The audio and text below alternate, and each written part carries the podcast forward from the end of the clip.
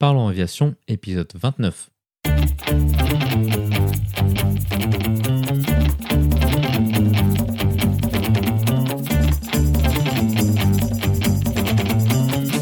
Parlons Aviation, le podcast où on parle de tout ce qui vole.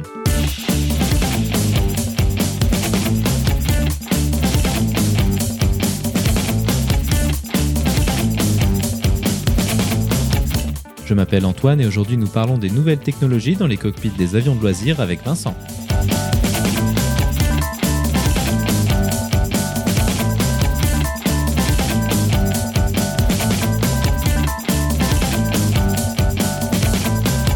Nous parlerons aussi d'actualité avec la commande de nouveaux Airbus A330 MRTT pour l'armée de l'air française.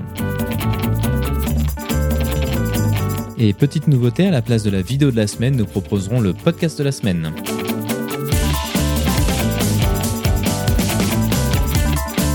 Bienvenue à bord, j'espère que vous êtes confortablement installés. Parlons Aviation épisode 29 et prêt au départ.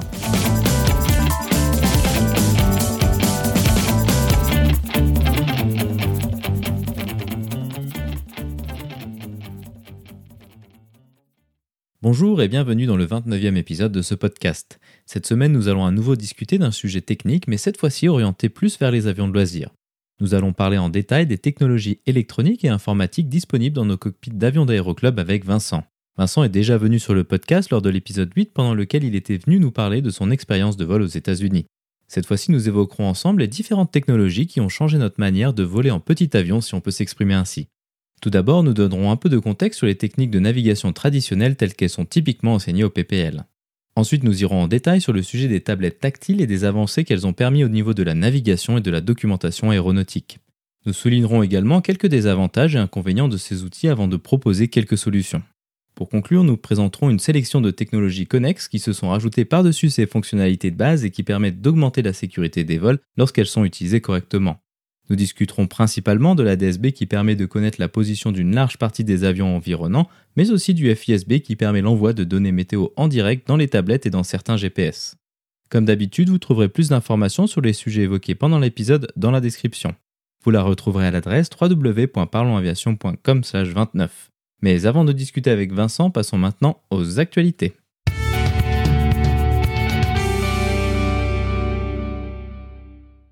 L'actualité de la semaine est la commande d'Airbus A330 MRTT supplémentaire pour l'armée de l'air française. L'Airbus A330 MRTT pour Multi-Role Tanker Transport est une version militarisée de l'Airbus A330 dont les missions sont multiples. Tout d'abord, cet avion partage de nombreuses similitudes avec les A330 que l'on peut retrouver dans les différentes compagnies aériennes. Néanmoins, si on y regarde d'un peu plus près, on peut remarquer de nombreuses différences liées aux missions particulières pour lesquelles il a été conçu. La première mission la plus facile à reconnaître lorsqu'on voit cet avion de l'extérieur est la mission de ravitaillement en vol. L'A330 MRTT est équipé d'une grande perche de ravitaillement présente le long de l'arrière du fuselage similaire au ravitailleur américain tel que le KC-46 dont nous avons parlé lors de l'épisode 22. Bien qu'aucun avion de l'armée de l'air française ne soit équipé de réceptacles compatibles avec cette perche, cela permet une meilleure interopérabilité avec les forces armées d'autres pays. En plus de la perche, il est équipé de deux paniers de ravitaillement situés à chaque bout d'aile ainsi qu'un troisième panier qui peut être également monté à l'arrière du fuselage. Les ailes de l'A330 MRTT ont une structure similaire avec celle de l'A340-200 et 300. À l'endroit où auraient été montés les moteurs extérieurs de l'A330, Airbus a monté les nacelles pour les paniers de ravitaillement. En conséquence, cela a limité le nombre de modifications nécessaires afin de l'adapter à cette mission si particulière. De la même manière que le KC-46, l'A330 MRTT n'est pas équipé de fenêtres à l'arrière du fuselage pour la supervision des opérations de ravitaillement. Une console informatique équipée de caméras et d'écrans sophistiqués a été installée à l'intérieur pour remplir cette fonction. Au niveau de la capacité en carburant, il peut emporter 111 tonnes de kérosène sans l'utilisation de réservoirs additionnels. Ce carburant peut être utilisé soit pour ravitailler d'autres avions, soit pour étendre la portée de l'avion lui-même. Il est également équipé du réceptacle nécessaire pour se faire lui aussi ravitailler en l'air par un autre ravitailleur. La seconde mission du MRTT est la mission de transport de passagers dans de nombreuses configurations. La cabine peut être configurée pour transporter jusqu'à 380 passagers en une seule classe. De nombreux autres arrangements sont possibles avec notamment la possibilité de configuration VIP ou B-class. En plus de passagers assis, il est possible d'utiliser cet avion comme un hôpital volant en l'équipant avec jusqu'à 130 brancards. La troisième mission du MRTT est le transport de cargo sous forme de palettes standards civiles ou militaires. Les soutes classiques de la 330 sont disponibles, mais il est également possible de configurer le pont principal pour y transporter du cargo en enlevant les modules de transport de passagers. Un total de 45 tonnes de charge utile peut être emporté. L'armée de l'air française avait initialement commandé 9 A330 MRTT pour remplacer un certain nombre d'avions existants. Les fonctionnalités de ravitaillement aérien permettent de remplacer les KC-135 vieillissants dans la cellule est basée sur le Boeing 707. Ils ont certes été remotorisés depuis leur sortie des lignes de production, mais les cellules sont désormais clairement fatiguées. Les missions de transport de personnel et de cargo permettent de remplacer en partie les A310 et A340. Afin de permettre de satisfaire les besoins croissants sur ces missions, l'armée de l'air a passé une commande pour 3 A330 MRTT supplémentaires pour un total de 12 avions. À plus long terme, les besoins sont estimés à un total de 15 avions. La force de la 330 MRTT est son succès à l'export. En plus d'être un programme européen, d'autres clients ont choisi cet avion pour leurs forces armées. Des pays tels que l'Australie, les Émirats arabes unis, Singapour, la Corée du Sud ou encore l'OTAN l'ont choisi. D'autres pays l'ont également étudié, dont les États-Unis, avec une saga judiciaire et politique qui aura duré plus de 10 ans et qui aura abouti à la sélection du KC-46. Je mettrai dans la description des photos de cette magnifique version militarisée de la 330.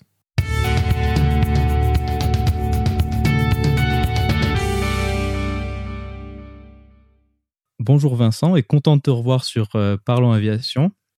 Bonjour Antoine, c'est un, plaisir après, euh, après presque une année, un peu plus d'un an. Exactement. Donc, euh, quoi de neuf depuis la dernière fois? Es-tu retourné voler aux États-Unis?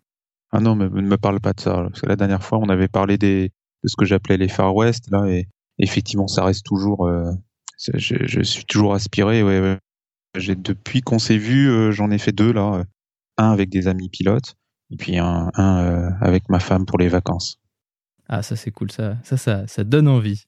Mais ceci dit, cette semaine, on va parler de quelque chose un petit peu différent on va parler d'un sujet plus en rapport avec l'aviation générale. On va discuter des technologies qui sont disponibles dans les cockpits des avions de tourisme.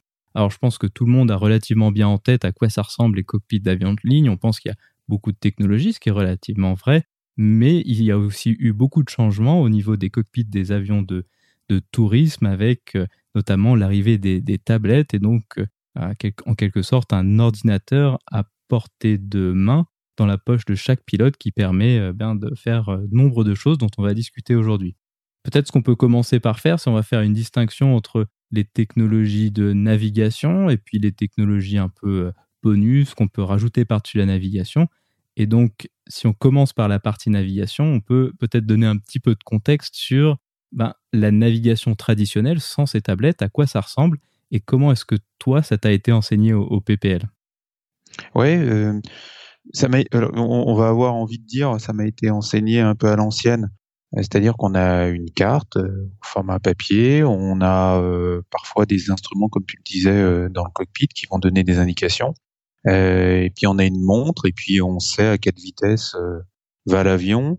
Donc avec avec tous ces moyens, on peut on peut calculer ou estimer où sera l'avion en fonction de sa vitesse, en fonction du vent, dans euh, tant de minutes. Et puis pour, pour, se faire une navigation, on se met des points comme ça euh, tout au long de son tout au long de sa trajectoire. Et puis on, on se recale, on regarde si on est bien au bon endroit. Donc euh, un peu d'instruments de bord euh, avec des, des, balises qui sont au sol, une montre, un chronomètre, la connaissance de, de l'avion, la connaissance de la météo prise au sol en préparation, on chemine, on, va d'un village à un autre, on suit une route, on suit une ligne électrique, euh, d'un village ou d'une ville à une autre, ou euh, on, fait de la navigation qu'on appelle euh, à l'estime. Au bout d'un certain temps, je serai à tel endroit. Voilà le genre de, de mécanisme qu'on apprend au PPL, puis on combine tout ça hein, dans, le, dans le monde réel, on combine tout ça. Exactement, moi aussi, c'est comme ça qu'on m'a appris ça. Et puis, ben, moi, quand j'ai commencé à faire de l'avion, c'est un peu quelque chose qui m'a étonné parce que, bon, j'ai quand même l'âge où euh, j'ai grandi avec le GPS. Pour moi, la localisation n'importe où, n'importe quand, c'était vraiment une donnée. Puis on dit, ben voilà, maintenant euh, tu vas compter le nombre de secondes et puis euh, normalement avec ce cap-là, et puis là tu vas, tu vas arriver là et puis ben mon premier regard était évidemment celui du scepticisme parce que c'est un peu difficile à imaginer. Néanmoins, ce qu'il faut reconnaître, c'est qu'en fait, étonnamment ou pas, mais en fait, ça, ça fonctionne vraiment bien si on fait ça de manière correcte et qui fait beau aussi, c'est un petit peu euh, une des, limitations de cette technique, c'est que on va pouvoir naviguer même relativement facilement en faisant des caps, des calculs relativement basiques. Et, ça, c'est moi, c'est quelque chose qui, qui, m'a étonné.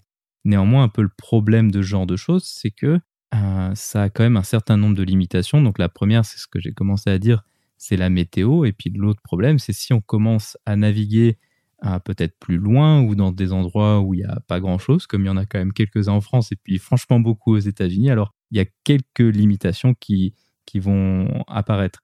Il y, a, ce que tu indiques là, et puis il y a aussi un point supplémentaire. En, en 2018, dans certains endroits, pas qu'aux États-Unis, les espaces aériens sont de, je vais dire ça comme ça, sont de plus en plus compliqués. Et donc, il y a euh, des précautions à prendre. Euh, on essaye de pas pénétrer certains, enfin, on essaye, on ne va pas pénétrer certains espaces qui nous sont interdits. On veut connaître sa position presque au millimètre parce que les espaces sont enchevêtrés. On est en trois dimensions, hein, à la fois euh, en latéral et puis en, en, en hauteur. et donc, c'est vrai que euh, le doigt sur la carte, euh, le compas, euh, la montre, c'est un peu surprenant en 2018 dans des espaces, dans des endroits où les espaces aériens sont, sont parfois compliqués. Donc il y a aussi ça, il y a la météo, le besoin de voyager, mais parfois la complexité des espaces. Alors ça c'est une excellente remarque. Moi je me souviens, il y avait eu donc une, une, sup IP qui avait été publiée pour, pour la TMA de Lyon. Donc c'est une sorte de document que va publier la Direction générale de l'aviation civile qui va donner à une nouvelle procédure ou un essai, quelque chose comme ça. Et en fait, ils avaient publié un cheminement qui faisait une largeur d'environ euh, un nautique et demi, ce qui fait environ 3 euh, km entre deux bouts de zone contrôlée où il fallait une autorisation spéciale. Mais dans ce, dans ce petit couloir de 3 km, c'était possible de passer. Alors, bah, c'est sympa d'avoir prévu le couloir parce qu'au moins, comme ça, il a le mérite d'exister. Mais néanmoins, ce qu'il faut reconnaître, c'est que naviguer à 3 km près sur une sur une distance relativement importante, il y avait peut-être 150 km, comme quelque chose comme ça, ben, sans GPS, c'est franchement difficile. Et puis, c'est même un peu hasardeux parce que si on pénètre ces espaces, alors ben, il va y avoir une discussion peu plaisante à avoir avec le contrôle aérien et puis avec un peu plus de malchance avec, avec la DGAC. Donc, c'est aussi un, aspect de, de, cette navigation. Puis aussi, peut-être un autre aspect qu'on n'a pas discuté, c'est-à-dire que tous ces calculs, c'est des choses qu'il faut faire de base. Alors, c'est vraiment bien parce que on va faire ce qu'on appelle un log de navigation où on va regarder le trajet, on va tirer des caps, faire les calculs. Tout ça, c'est un excellent exercice de préparation de vol. Mais le problème, c'est que si on prévoit de passer dans des espaces aériens contrôlés et qu'on se le fait refuser ou qu'on se le fait approuver ou que, grosso modo, si le routing échange, alors tout, la suite du log de nav, entre guillemets, est, un peu invalidé. Et ça, c'est compliqué. Ça rejoint peut-être un peu la, partie du voyage au niveau de la navigation. Ouais, euh, tout ce qui peut arriver pendant euh, une navigation. Tu évoques le côté il faut tout recalculer s'il se passe quelque chose et euh, nous l'oublions pas, on est formé vraiment à gérer cette interruption. On est géré, on est formé à, gérer l'interruption de vol pour des problèmes mécaniques, mais aussi si le terrain de destination est pas accessible, si la météo n'est pas celle qu'on a prévue, et donc trouver un plan B. Donc ça c'est compliqué euh, à faire une fois en vol, mais néanmoins, on n'est pas en train de, dénigrer, on n'est pas en train de faire table rase de tout ce qu'on a appris. On, a été formé hein, pour faire ça. Donc euh, tous les pilotes PPL euh, qui sont en l'air, ils savent faire ça à la méthode, j'allais dire la méthode ancienne. On n'a pas encore abordé, le, tu l'as évoqué le côté tablette, mais tous les pilotes PPL savent faire ça à l'ancienne. Puis il y a un dernier point aussi, euh, je parlais de la complexité des espaces, tu as parlé de la météo, tu as parlé de, des contraintes légales, mais il y a aussi le, poids de la documentation, le poids dans tous les sens du terme. Euh, tu parlais des déroutements. S'il faut se choisir un terrain, euh, un terrain de secours, bah, il faut avoir l'information à jour concernant ce terrain. Et quand on voyage sur des grandes distances, ça fait beaucoup de cartes à, à, à trimballer. l'information aéronautique qui sert aussi à la préparation du vol, on parle des notames, tu as évoqué le côté euh, IP, elle devient, euh, elle est de plus en plus lourde. Euh, on imprime ou on imprimait beaucoup, beaucoup de documents avant de partir en vol. Hein. Combien de fois, quand tu pars en vol, tu imprimes tous les, les sup IP qui te concernent et tous les notames qui sont sur ta route, et tu te retrouves parfois avec des dizaines de pages de, de texte à comprendre d'une part, mais tu te retrouves avec toute cette documentation et sans parler des cartes. Ça aussi, c'est quelque chose, c'est quelque chose qui pèse, sans jeu de mots, en 2018. Exactement. Puis euh, aussi un peu le piège de ces, de ces cartes, c'est-à-dire quand pour ceux qui n'ont pas connu ou qui connaissent peut-être pas, en fait, à, l'époque, ça se présentait sous forme cette espèce de gros classeur, hein, à peu près aussi épais qu'un annuaire euh, d'un gros département, disons ça comme ça, pour faire des analogies peut-être un petit peu anciennes. Un bottin pour ceux qui sont encore euh, plus vieux. C'est ça, voilà. Donc ça ressemblait, c'était des gros annuaires. Puis en plus, on recevait périodiquement des mises à jour, c'est-à-dire que vous alliez avoir, recevoir peut-être une cinquantaine de, cartes, puis il fallait changer la carte 5-machin de tel terrain, et puis faire ça bah, plusieurs fois par an pour être sûr que toute la documentation était à jour. Puis évidemment, il fallait pas se tromper parce que si on retirait la mauvaise carte, c'est quand même un processus relativement compliqué, rien que pour, euh, pour le VFR. Alors après, euh, si on regarde peut-être un petit peu plus loin tout ce qui est IFR, alors là, c'était des, des, valises entières de, de, papier, alors que maintenant, l'avantage de tout ça, c'est que ça a été remplacé par une tablette qui pèse, ben, je sais pas, mais en fait, pas grand-chose par rapport à des bottins. Et puis en plus, l'avantage de ça, c'est que si ben, on, va sur un terrain qu'on n'avait pas prévu, et si on doit aller euh, chercher euh, le bon classeur qui va bien, euh, ouvrir à la bonne page, ben, ça va faire potentiellement pas mal de temps, la tête en bas dans le cockpit. Et ça, c'est pas vraiment quelque chose qu'on souhaite faire. Et c'est là où clairement on a cet avantage avec les tablettes de pouvoir avoir tout ça dans un logiciel finalement. Ouais, je, le, dis souvent, tout ce processus de mise à jour, et en fait, c'est pas le processus de mise à jour, c'est l'idée que avant de partir en vol ou au moment de sa préparation de vol, on doit avoir l'information aéronautique à jour. Et, c'est beaucoup de choses, des cartes, des cartes de terrain, des cartes euh, régionales, tout ce qu'on a, tout ce qui, qui informe les pilotes de la situation, euh, de, du fait qu'il y a une antenne qui a poussé ou ou que ici à tel endroit il va se passer quelque chose et qu'il faut prendre telle ou telle précaution. Donc il y a vraiment un paquet d'informations et, qui doit être à jour avant de partir en vol pendant la préparation et puis pendant le vol. Et bah, maintenant, avec les outils, euh, les outils électroniques de 2018, euh, moi je le, dis en plaisantant souvent, euh, à, chaque cycle donc le moment où toute l'information est mise à jour, eh ben, j'appuie sur un bouton pratiquement, hein, je lance mon application, qui m'a prévenu d'ailleurs, qui m'a dit euh, attention, on arrive au moment où il faut se mettre à jour. Donc euh, appuyez sur le bouton et, je vais me mettre à jour. Je vais aller chercher toutes les informations euh, qui sont utiles et qui seront, euh, à jour. Ouais, exactement. Ça, c'est sûr que c'est une énorme simplification. Donc maintenant qu'on a évoqué la, tablette, allons-y sur ce sujet. Donc je pense qu'on tout le monde connaît relativement bien les, les, produits de tablette qui sont disponibles sur le marché. Il y a toujours le grand Apple avec l'offre d'iPad avec différentes tailles qui deviennent accessoirement de plus en plus grandes qui n'est pas nécessairement très intéressant pour notre cockpit. Et il y a aussi euh, toute une gamme de, tablettes Android. Et donc, toi, qu'est-ce que tu as comme tablette et qu'est-ce que tu recommanderais comme tablette pour quelqu'un qui souhaiterait euh, se mettre à la navigation sur, euh, sur tablette dans l'avion? C'est vrai, c'est la question qui arrive souvent. Quelle tablette je dois acheter ou quelle tablette je dois de, quelle tablette quelle tablette je dois avoir? Et moi, j'ai l'habitude de répondre.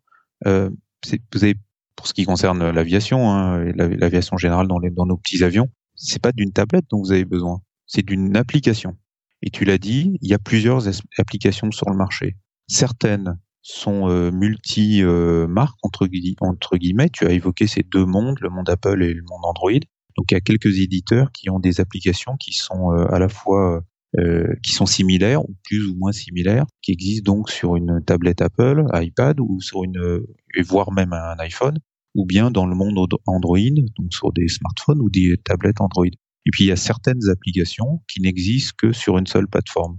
L'une des plus connues, euh, c'est ForFlight, qui est mono, euh, qui n'existe que sur que sur plateforme Apple.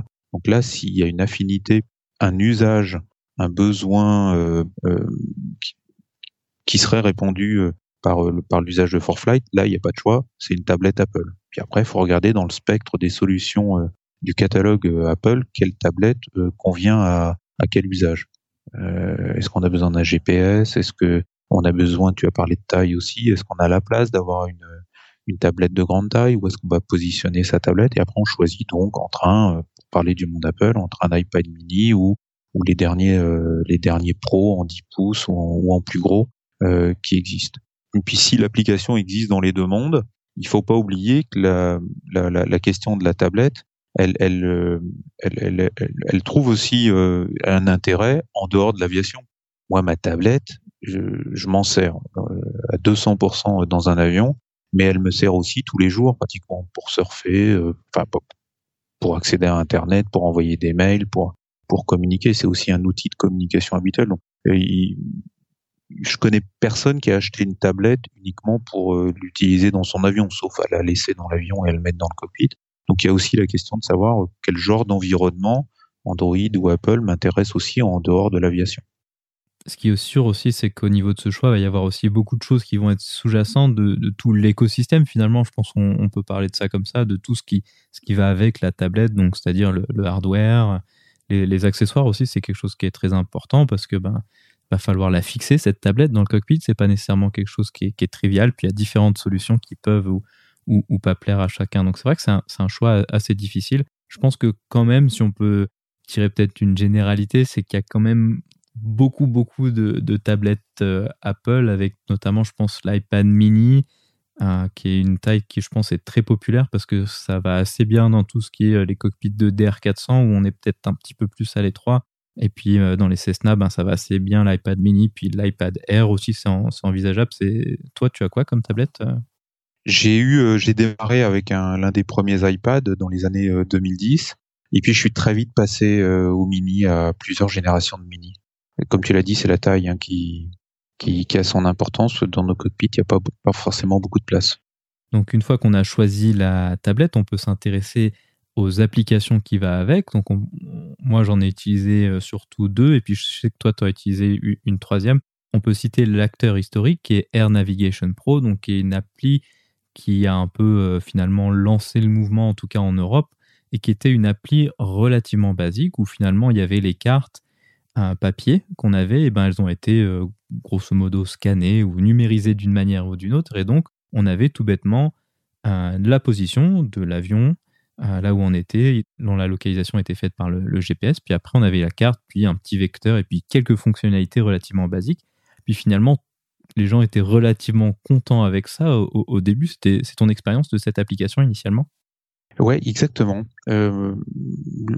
même si j'ai dû utiliser avant euh, la génération euh, tablette iPad, j'ai dû utiliser un, je sais même plus comment ça s'appelait, c'était l'ancêtre des smartphones, mais il n'y avait pas le téléphone, une petite une, petite tablette dans laquelle j'avais une application qui existe encore hein, qui s'appelait euh, Pocket FMS, sur lequel il y avait donc un, GPS et puis un fond de carte déroulant. Puis très vite, euh, je suis passé une avec avec l'arrivée de l'iPad et euh, une vraie application orientée aviation, même si à l'époque elle avait, elle avait des limites, c'est un peu exagéré quand même, hein, parce que avoir sa position en temps réel grâce au GPS sur un fond de carte et notamment un fond de carte qui ressemble exactement à ma carte papier, ça c'est vraiment le, c'est vraiment un, un, un, killing usage, c'est le c'est vraiment la fonctionnalité fantastique euh, d'une tablette. Je sais j'ai mon doigt dynamiquement euh, positionné, euh, positionné sur la carte. Voilà, exactement. Puis en plus de ces fonctionnalités basiques de juste de positionnement, il y avait des choses relativement simples également de, de planification de vol. Alors on arrive à avoir, ben, tout bêtement, il calcule le temps jusqu'au prochain point, euh, la distance restante et, plein de petites choses qui rendent beaucoup plus simple la, navigation parce que finalement on a un peu délégué toute la partie calculatoire à la tablette et donc en tant que pilote, c'est pratique parce que ça nous évite de devoir ben, avoir la tête euh, dans les papiers, dans les cartes et à faire des calculs. Donc au final, en termes de gain de temps et de euh, charge de travail, si on peut dire ça comme ça, et ben ça, c'était déjà un énorme bénéfice finalement. Ouais, et, moi mon premier usage, plus qu'une application, il faut, il faut aussi réfléchir. Alors, je t'ai un, peu envoyé dans T22 en disant euh, quelle tablette faut choisir? Il faut choisir plutôt une appli. et ensuite, on, choisit une tablette. Et, et le, choix, euh, le choix de la de l'application, il, est aussi énormément lié au type d'utilisateur. Si vous êtes un, un premier utilisateur, c'est-à-dire que vous savez déjà naviguer euh, euh, avec une carte, un log de nav, comme on l'a évoqué, euh, vous savez préparer votre, votre, dossier météo, tout ça vous savez faire par cœur. Vous avez peut-être besoin, euh, en termes de, de d'usage, d'une tablette qui va juste confirmer votre position. Et puis petit à petit, confirmer votre position, c'est-à-dire vous montrer hein, sur, le même fond de carte que votre carte papier, va dire bah oui, mon doigt euh, estime que je suis là et je vérifie avec ma tablette euh, et mon application qu'effectivement je suis au bon endroit. Mais euh, et petit à petit, l'utilisateur il va rajouter, utiliser des fonctionnalités fournies par la tablette. Son log de nav et la préparation du vol, elle va peut-être être faite avec l'application peut-être qu'on va faire ensuite son dossier de vol plus complet, ses sup IP, ses NOTAM. On va rajouter des fonctionnalités. Donc, il y a vraiment des types d'utilisateurs et peut-être aussi des, des applications qui sont plus orientées premier usage, premier utilisateur. J'ai l'habitude de dire que le deuxième, c'est le, le, mode un peu padawan, c'est celui qui, qui, qui, qui va avoir un dossier de vol un peu plus complet en version électronique, qui va avoir son log de la log de nav en version électronique, puis qui va utiliser peut-être des fonctions avancées de préparation de vol, euh, la vue en, pas la vue en 3D, mais avoir la capacité de, gérer dans son log de nav électronique la troisième dimension et de voir les espaces euh, en 3D. Puis on a un troisième type d'utilisateur, si on garde l'analogie avec euh, Padawan et Yoda, donc on a oh, et la garde des étoiles, on a le Padawan et puis on a l'utilisateur type Yoda qui lui va avoir son dossier de vol en électronique complet. La carte papier va rester euh, le plan B, et puis il va utiliser toutes les fonctions avancées euh, des applications, euh, des applications maintenant qui, qui, qui, on en reparlera, mais qui rajoutent des, des informations très utiles au vol pendant le vol. Et puis aussi après le vol, son log de, son journal de, son logbook électronique, sa trace électronique, pouvoir faire son débrief. Voilà. Les applications, elles font, sont vraiment très riches, autant sur la préparation que sur euh, l'après-vol. Et selon euh, qu'on est un premier utilisateur d'outils électroniques ou un utilisateur avancé, on va pas peut-être s'orienter vers les mêmes, euh, les mêmes applications. Voilà, donc globalement, si on peut faire un petit résumé des possibilités offertes par ces applications en termes de navigation, au final, si on résume ça de manière un peu peut-être un peu simpliste, ça fait une sorte d'énorme intégration de données, c'est-à-dire qu'on va pouvoir avoir ben, des données de plein de sources différentes, donc de la navigation, plus régional, de, du relief, euh, des, des, aéroports, on va pouvoir afficher ça tout au même endroit de façon plutôt cohérente, de sorte à avoir un, seul endroit où avoir toutes les informations pour la navigation par-dessus les fonctionnalités de géolocalisation. Ça te va ça comme, comme résumé? Oui, et, il y a de plus en plus d'informations, d'où euh, le besoin de les afficher de façon efficace, rapidement, lisible, euh, d'avoir une application qui est ergonomique, qui va pouvoir euh, être manipulée de façon simple et rapide. Je, dénigre pas, on peut très bien naviguer avec, déjà on peut très bien naviguer avec une carte papier, il faut qu'on le dise et qu'on le répète, ça marche, ça marche très très bien. Il y a des avantages comme on l'a évoqué à utiliser une tablette, mais avoir une version vectorielle d'une carte va, permettre d'afficher plus de choses ou moins de choses et dynamiquement, d'avoir de l'information plus pertinente sous les yeux. Donc là, on a parlé un peu de, des possibilités qui étaient offertes par la tablette en termes de navigation. Maintenant, on peut peut-être euh, faire contrebalancer tout ça par ben, un certain nombre d'inconvénients. C'est quand même pas une solution parfaite, loin de là. Et je pense qu'il y a quelque chose qui sont relativement importantes à, mentionner. Si on peut en citer quelques-unes, je pense que la première chose, la, plus évidente, c'est que bah, une tablette, ça tombe en panne. Alors, soit est-ce que ça tombe en panne parce qu'il n'y a plus de batterie, tout bêtement. Alors, les autonomies sont relativement bonnes, mais certes pas du tout infinies. Et puis, l'autre risque, qui est beaucoup plus présent en avion qu'en utilisation régulière, si on peut s'exprimer comme ça, c'est le risque de la surchauffe. Donc, avec euh, des avions tels que le DR400 ou peut-être le, DA40 avec ses magnifiques verrières qui offrent une visibilité vraiment top. Mais l'inconvénient, c'est que euh, le soleil ça chauffe et puis ben, les tablettes, ça n'aime pas nécessairement ça et donc ça induit cette nécessité d'avoir des plans de secours ou alors des solutions B, C, voire D. Et donc toi, qu'est-ce que tu mets en place à ce niveau-là pour éviter de te faire avoir et de te retrouver sans rien finalement? J'ai déjà euh, plusieurs euh, tablettes. Euh, tout à l'heure, je crois que j'ai esquivé la question, mais j'utilise, quand je suis en Europe, j'utilise SkyDemon. Et donc, SkyDemon a l'avantage d'être multiplateforme. Donc, j'ai une tablette iPad, j'ai un téléphone, un, téléphone Apple sur lequel il y a la même application à jour. Puis j'ai aussi une, tablette Android. Donc ça, c'est, on est presque dans la caricature. Donc avoir un moyen de secours électronique, c'est peut-être une bonne idée. Ça peut être un, téléphone. On, est beaucoup à avoir euh, des smartphones. Tu, as cité euh, un des, des, des, des problèmes, c'est la batterie. Donc c'est d'avoir une ou des batteries de secours. Ça, c'est évident. Il faut avoir, il y en a plein maintenant sur le marché. Ça, c'est quelque chose qui est très connu avec un port USB. On peut euh, recharger ou tenter de, de, de, rallonger un peu la, la, la, la durée d'utilisation euh, de, la batterie. Euh, pour la pour la surchauffe, il n'y a pas de il y a pas de magie. il faut éviter d'exposer d'exposer son sa tablette en plein soleil.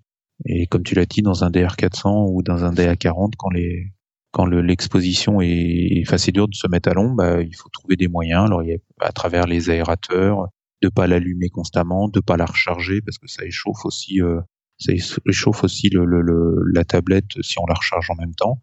D'ailleurs, j'ouvre une parenthèse. Les, les, les tablettes Apple sont plus sensibles à la surchauffe, ont des mécanismes de sécurité qui se déclenchent plus tôt que des tablettes euh, Android. Et là, encore une fois, c'est c'est une généralité parce que des tablettes Android, il y en a vraiment des, des, dizaines sur le marché. Donc, euh, en termes de, de backup, euh, j'ai parfois, selon le, les environnements, une, une, carte, une millionième, une carte aussi euh, qui traîne, euh, qui traîne quelque part, mais qui est toujours à portée de main en, en backup. Voilà, exactement. Donc ça, c'est finalement avoir un backup électronique, comme tu disais, puis un backup papier. Alors, cette carte au millionième, si on peut peut-être donner un peu de contexte, c'est-à-dire qu'il y a la carte les cartes régionales, ce qu'on appelle la 500 millième, qui vont euh, donc présenter la France, mais en fait, il y en a plusieurs. Puis c'est des cartes qui sont relativement grandes. Si on l'ouvre en grand, ben, ça fait, euh, bah, je pense, un mètre carré ou deux, quelque chose comme ça. ouais, on voit, on voit plus l'extérieur. Exactement. Puis en plus, c'est, en plus, c'est recto verso, donc en plus, c'est, un peu piégeant. mais par contre, ce qui, ce qui est offert, donc justement, cette carte millionième, donc on va avoir une carte qui est quand même beaucoup plus petite donc c'est moins facile à voir, c'est peut-être très clairement moins facile à naviguer de manière régulière dessus, mais en tout cas en termes de backup, c'est un excellent, enfin, en tout cas c'est ce que je trouve être une excellente solution parce qu'on va avoir les informations de base qui vont nous pouvoir nous permettre de, si jamais on se retrouve sans rien, eh ben on a au moins ça, on va avoir des fréquences, on va avoir des sens de tour de piste et, ce genre de choses. Donc moi je trouve que c'est vraiment une excellente solution cette carte millionième. Puis en plus elle est vraiment pas chère. Et puis elle est pratique pour naviguer euh, au sens euh, naviguer sur des longues distances. C'est pas une carte euh, qui est utilisée pour faire le tour de Paris ou, se promener autour de, de, de, zones urbaines, mais pour naviguer sur des grandes distances, c'est c'est une carte fantastique avec plein d'informations facilement accessibles. Je, je, voudrais rajouter, tu parlais des inconvénients. L'inconvénient de la tablette, c'est quelque chose qu'on voit aussi avec l'arrivée des glass cockpit, donc de ces, de ces cockpits à écran c'est l'attraction qu'un écran a sur euh, un humain, d'ailleurs, j'allais dire sur un pilote, mais sur un humain. Et, le premier, le premier risque, c'est vraiment de passer du temps à regarder sa tablette. Donc, euh, il faut toujours avoir euh, en tête, ma tablette, elle va me donner des informations fantastiques. Il faut que j'y accède rapidement, que je tâtonne pas, que je ne joue pas avec les menus et que je regarde dehors. Enfin, surtout pour les pilotes comme moi qui sont que VFR, qui volent que, que lorsque on peut voir à l'extérieur, qui, volent, qui ne volent pas dans les nuages, on doit, on doit regarder dehors constamment. Et c'est la première règle. Ensuite, on jette un œil sur la tablette, sur sa route, on est au bon endroit, on a la bonne estimée, on gère des déroutements si on a géré des déroutements, mais on regarde dehors non-stop. Et ça amène un autre risque aussi, c'est où est-ce qu'on va mettre sa tablette? Où est-ce qu'on la pose? Est-ce qu'on la laisse sur ses genoux? Est-ce qu'on on achète des équipements qui permettent euh, par des ventouses ou des pinces de la positionner un peu plus haut dans le champ visuel sans la mettre en plein milieu du, du, du pare-brise. Hein. Et, ça, euh, c'est clair. le positionnement il est aussi important et, et, tout ça c'est très personnel.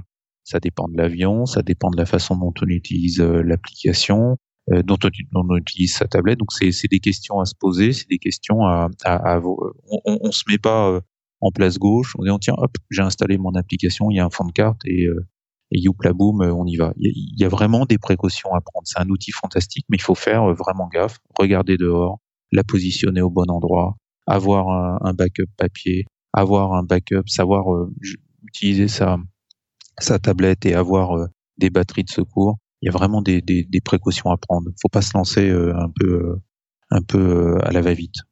Ouais, ça, je pense que c'est également une excellente remarque. Moi, j'ai une petite histoire par rapport à ça, parce que donc, quand j'ai eu mon PPL, évidemment, j'ai tout fait avec euh, le log de nav euh, classique, puis assez vite, euh, j'en ai eu marre, et puis je me suis dit que j'allais faire à, la tablette. Et en fait, la première fois que j'avais installé l'application à la maison, j'avais un peu fait deux, trois tests rapidement, et puis ben voilà, je vais pas chercher plus loin. Et en fait, c'est tout bête, mais quand j'ai sorti la tablette dans l'avion, il a vu la luminosité très forte du soleil et alors, c'est pas logique, puis ça fonctionne plus comme ça les tablettes. Enfin, je sais pas ce qui s'est passé, mais en fait, il a mis l'écran à, la luminosité minimale possible.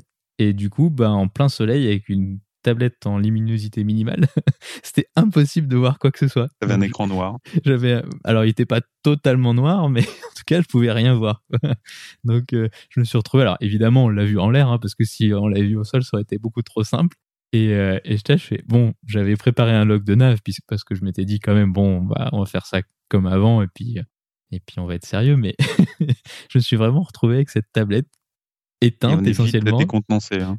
Voilà exactement. Donc ah, au final, ben, c'était pas très grave, hein, il s'est rien passé. J'avais la chance d'avoir un, un, ami euh, en siège arrière qui, qui lui, euh, est pas PPL, mais on avait fait un bout de, de formation en vol ensemble. Et du coup, lui a, à trifouiller la tablette en essayant de se cacher par-dessus un classeur.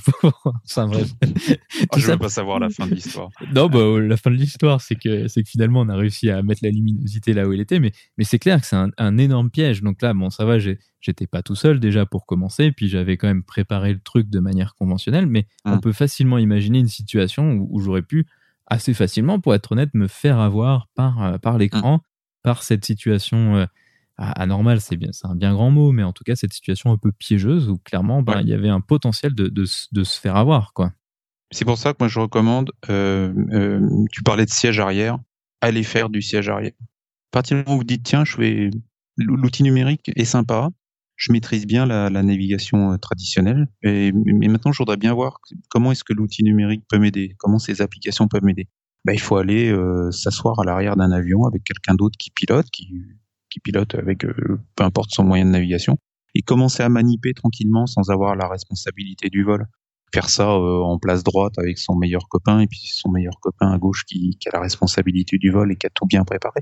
Il faut vraiment y aller euh, petit à petit. Hein. Faut pas se dire tiens d'un seul coup hop je jette mon log de nav papier, la carte papier je la laisse ranger dans le dans le sac et c'est derrière, c'est absolument pas la bonne place d'ailleurs.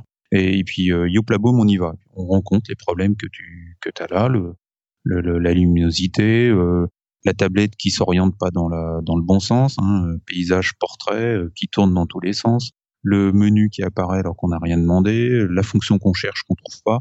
Tout ça, tout ça, tout ça, ça doit être évacué avant. Soit en fait du backseat ou en voyager avec ses copains. Ou bien il y a aussi une autre solution. Hein, il y a de plus en plus de pilotes qui font de, la simulation de vol et donc de beaucoup de simulateurs, Prepare 3D, X-Plane, ces produits-là, Fly Simulator, euh, le classique euh, FSX, FS10, savent euh, se connecter aux applications comme ForFlight, SkyDemon ou AirNav Pro. Et donc depuis chez soi, depuis son PC, on peut aussi s'entraîner. Et moi, c'est vraiment ce que je recommande. S'entraîner, s'entraîner, s'entraîner, s'entraîner pour pas être désarçonné par le moindre truc en vol. On a autre chose à faire que de gérer une tablette en vol. Ouais, ça c'est clair. Je pense que c'est un excellent euh, résumé de, de, la situation par rapport à ces tablettes, dans le sens où il y a beaucoup d'avantages, mais il y a aussi clairement ce, ce, piège qui est en plus assez clairement identifié, je pense, pour la plupart des pilotes. Il, il faut vraiment, c'est un outil fantastique, c'est presque un peu euh, la conclusion. C'est fantastique, et on va en reparler. Ça, il y a plein plein d'informations utiles. Ça améliore la sécurité si on l'utilise correctement. Mal utilisé, euh, on va passer son temps la tête dans le cockpit, on va pas regarder ce qui se passe dehors. On va, on va, on va, dépasser ses limites aussi. Il faut aussi savoir que, bah tiens, euh, il fait pas bon, on voit rien, mais je sais où est exactement ma position sur la carte. Bah, ça, c'est pas une bonne idée. C'est absolument pas la façon dont il faut utiliser euh, sa tablette. Il faut connaître ses limites et la, la tablette, elle doit pas vous les repousser comme ça sans fin. Ouais, ça c'est clair, ça c'est une excellente remarque, puis qui est aussi c'est un peu transposable, euh, comme ce que tu disais, au glass cockpit, c'est-à-dire que maintenant, tu as des glass cockpit avec du relief en 3D, des trucs assez, euh, assez magiques en termes visuels, mais en fait, c'est vraiment que du bonus, et du bonus euh, à pas utiliser quand il y aurait besoin de l'utiliser, c'est-à-dire que c'est pas parce que s'il fait pas beau, ben faut pas y aller, c'est pas parce qu'il y a une vision en 3D du relief, parce que s'il y a vraiment un truc qui se passe, ça, ça suffira pas, quoi, ça c'est clair. Ouais. Et ça, c'est quelque chose qu'il faut avoir constamment en tête, ne pas se laisser embarquer par la facilité d'usage et toutes les fonctionnalités qui sont sympas. Donc maintenant, on peut passer à la deuxième partie où on parle un petit peu des, nouvelles technologies, des choses peut-être un peu plus récentes qui ont été rajoutées par-dessus ces tablettes. Donc on a discuté de ces applis, donc AirNav Pro, euh, SkyDemon et ForFlight, qui ont initialement fait ces fonctionnalités de base. Mais il y a des choses qui se sont rajoutées par-dessus et qui sont vraiment, euh, qui sont vraiment géniales en termes de, sécurité et en termes de vision globale de la situation la première chose qu'on peut mentionner, c'est la DSB. Donc la DSB, en fait, c'est pas le, je pense que le terme est peut-être pas très connu, mais en fait, c'est quelque chose qui est super connu parce que c'est la technologie qui est derrière les applications telles que Flight Radar 24 ou, euh, ou l'autre application américaine dont je me souviens pas le titre. FlightAware. FlightAware, voilà, exactement. Et donc, c'est une technologie qui est assez intéressante et que les Américains ont choisi de d'implémenter à, à, fond et c'est quelque chose qui est obligatoire à partir de 1er janvier 2020 aux États-Unis. Tous les avions qui vont vouloir aller dans des espaces aériens contrôlés vont devoir être équipés ADSB out. Donc on peut s'intéresser peut-être à la, première partie de la DSB, c'est la DSB out. Donc c'est-à-dire que chaque avion va avoir un GPS. Donc maintenant le GPS devient obligatoire dans les avions avec ça. Et en plus un GPS un peu perfectionné avec les technologies qu'on appelle de S-BAS.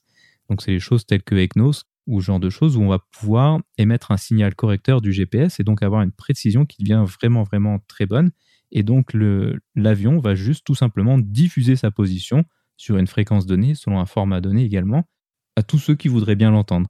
Et donc, l'avantage de ça, si on a le out, donc la, sortie de la DSB, ben ça, on va pouvoir avoir dans l'autre sens la DSB in.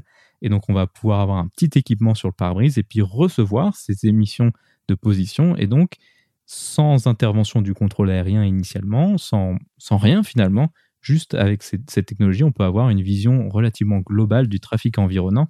Et ça, c'est quand même quelque chose de, vraiment exceptionnel, moi, je trouve. En termes de sécurité, et, pour l'utiliser euh, à chaque fois que je fais des Far West, on fait le lien avec les voyages aux États-Unis. Euh, c'est une information supplémentaire qui se retrouve sur la carte. On a parlé de la navigation depuis tout à l'heure, mais par-dessus ça, on a la position, euh, la position, on a même l'immatriculation, on sait même si l'avion est en train de monter vers euh, le niveau de son propre avion ou de descendre. Euh, on a même sa vitesse.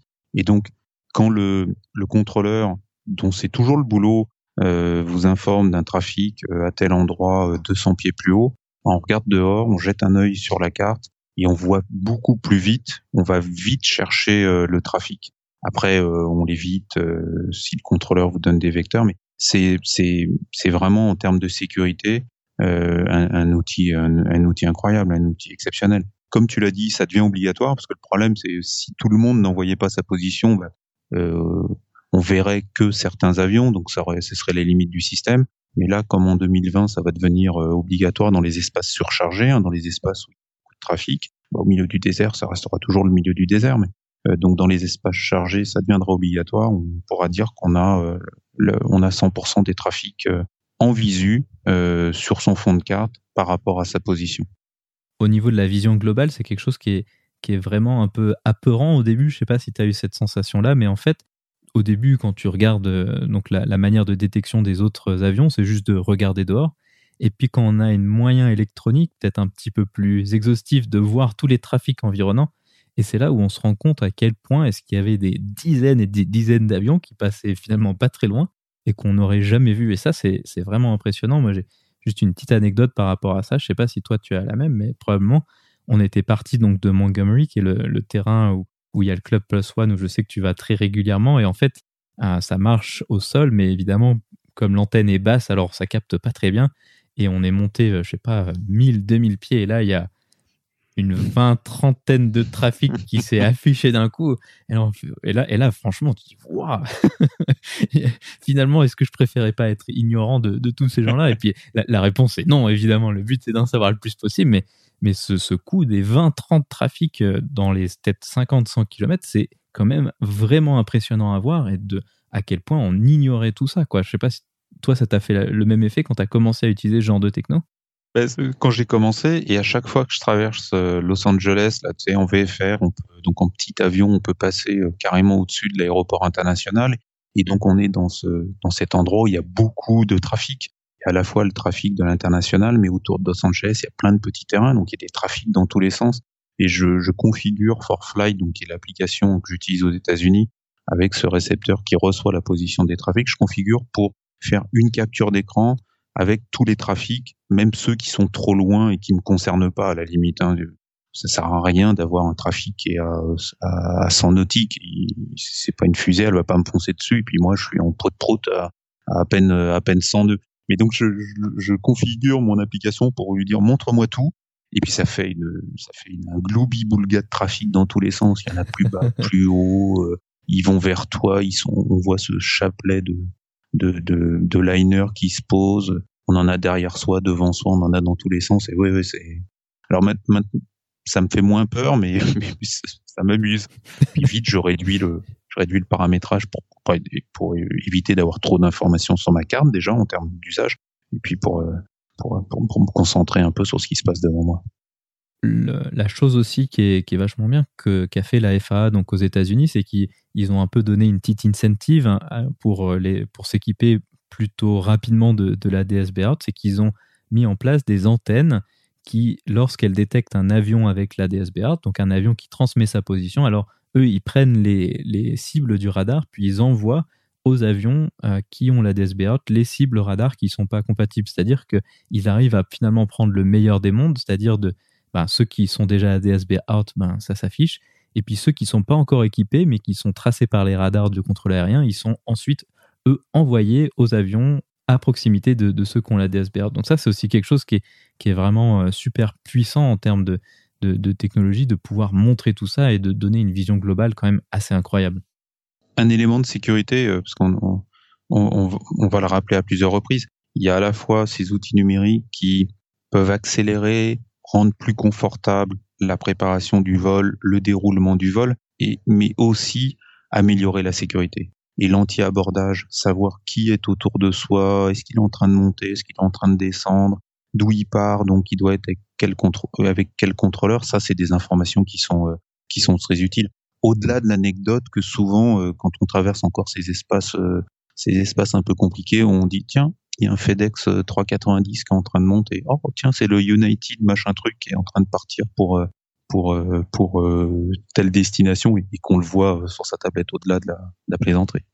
Donc maintenant, si on s'intéresse au deuxième grand chapitre de cette technologie, si on peut dire ça comme ça, c'est ce qui s'appelle le FISB, donc par-dessus les informations de trafic qui sont déjà envoyées, ils ont aussi implémenté beaucoup de choses. Donc ça, hélas, à ma connaissance, pour l'instant, c'est que aux États-Unis, mais on a vraiment hâte que ça arrive en Europe. C'est qu'on va pouvoir avoir des données de météo. Donc c'est quelque chose de, tout bête finalement. C'est euh, l'image de radar météo qu'on voit à la télé aux informations. Bah, c'est évidemment quelque chose qui est calculé et qui est détecté en, continu. Et grâce à ces technologies euh, de d'FISB, ça s'appelle, ils arrivent à envoyer à toutes les tablettes d'un endroit. Alors évidemment, il faut être à portée d'une tour qui émet ces informations, mais il y en a quand même un sacré paquet. Et puis donc on va pouvoir avoir euh, donc des images de radar météo, des images infrarouges. Et donc le top du top, c'est qu'on va pouvoir avoir tous les métars et les tafs des terrains environnement qui vont être euh, envoyés périodiquement. Et donc on va pouvoir avoir toujours une information à jour. Et ça, en termes d'information, c'est quelque chose de, vraiment génial parce que ça marche déjà assez bien. On a une image tous les 5-10 minutes, quelque chose comme ça. Et donc on peut prévoir ben, 100, 200 nautiques en avance ce qu'on va pouvoir faire et donc être vraiment ce qu'on a l'habitude d'utiliser comme expression, de dire on est vraiment devant l'avion parce qu'on prévoit déjà bah, quelques heures en avance. Et moi, c'est un outil qui m'est indispensable. Je ne peux pas partir, je ne peux pas. avant tous les Far West, il faut que je m'assure que j'ai bien mon récepteur euh, ADSB, là, que tu l'évoquais, le petit récepteur portable, euh, qui est en état de marche, qui a sa batterie, euh, qui fonctionne parce que euh, quand on fait euh, un petit vol de promenade autour d'un terrain, on n'a pas vraiment besoin de cette information-là. Hein. Quand on a pris euh, la météo, le métard, plus la prévision, le taf, voilà, on sait à peu près ce qui va se passer. Mais quand on est sur des navigations de plusieurs heures, quand on part le matin très tôt et que on a prévu d'arriver très tard le soir, même si on fait un stop, bah, c'est pas sûr qu'on trouve de la météo en chemin. Et donc, l'avoir en vol, c'est un élément de sécurité fantastique. On peut se dire, bah tiens, dans deux heures, euh, il va faire ça. Ou tiens, euh, en ce moment, il y a, il y a ça comme météo et ça se dégrade. Donc commençons déjà à prévoir euh, notre plan B. Où est-ce qu'on pourrait se dérouter? Et ça, cette réflexion, tu l'as dit, être devant l'avion, et ça, c'est un élément de sécurité fantastique. Quand on l'a en vol constamment, euh, et en plus c'est gratuit. Oui, c'est ça le mieux finalement. Un, point de détail. Bah, il faut acheter le récepteur, il faut avoir une tablette, il faut avoir l'application mais euh, il n'y a pas d'abonnement euh, mensuel pour euh, obtenir ces infos. Et donc, quand, quand, tu as tout ça en vol, plus d'autres choses, hein, tu as la météo, tu as le, les, vents en altitude.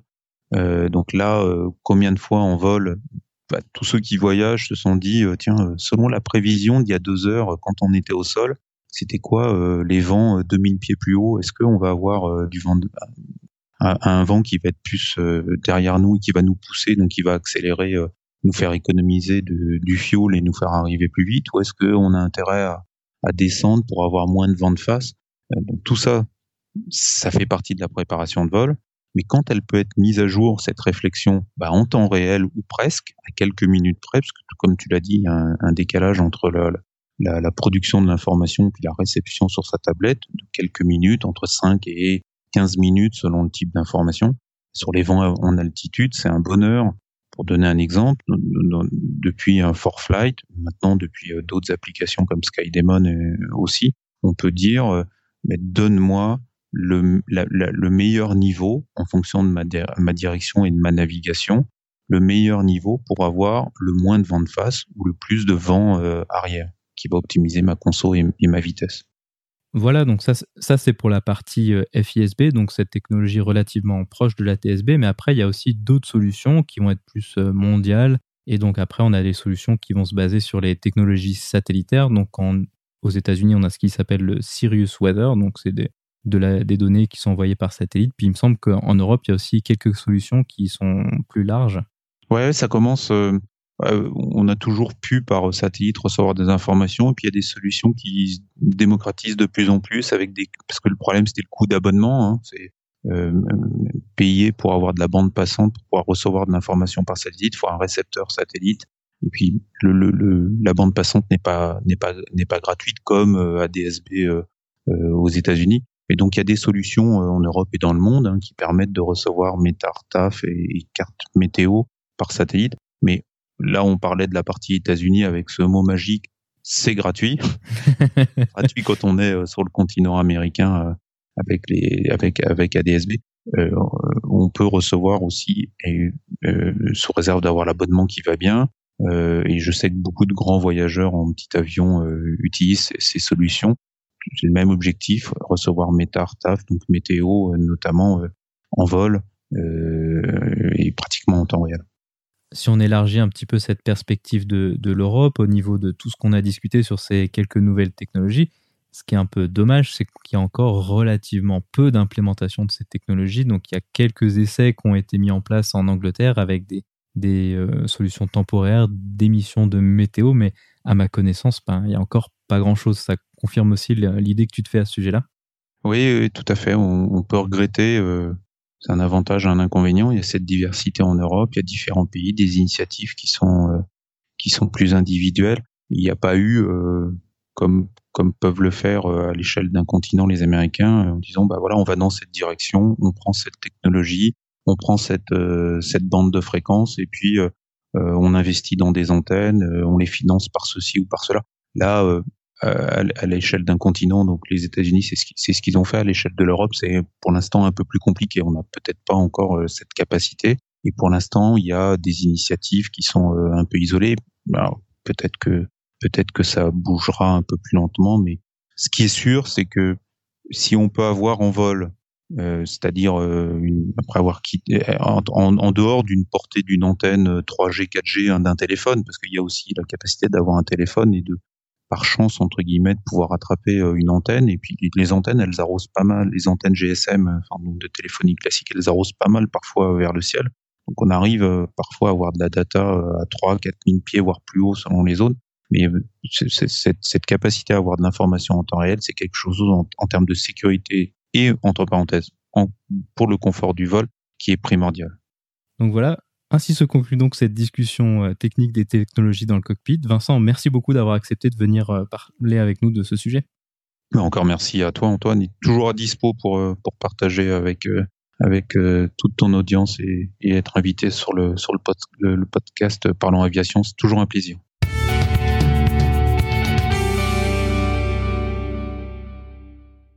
Comme annoncé au début de l'épisode, cette semaine nous ne proposerons pas une vidéo mais un podcast de la semaine. Le podcast de la semaine est l'épisode 266 du podcast Omega Town. Cet épisode parle en long, en large et en travers des technologies utilisées dans les radars de contrôle aérien. Un très large aperçu des différents types de radars tels que le radar secondaire et primaire est proposé. Une comparaison est faite entre ces technologies traditionnelles et les technologies plus récentes telles que l'ADSB dont nous avons discuté avec Vincent. C'est en anglais et ça dure un peu plus de deux heures mais ça vaut vraiment le détour si vous êtes intéressé pour en savoir plus sur ces sujets. Vous trouverez le lien vers l'épisode dans la description ou en allant sur le lien www.parlonsaviation.com podcast 29.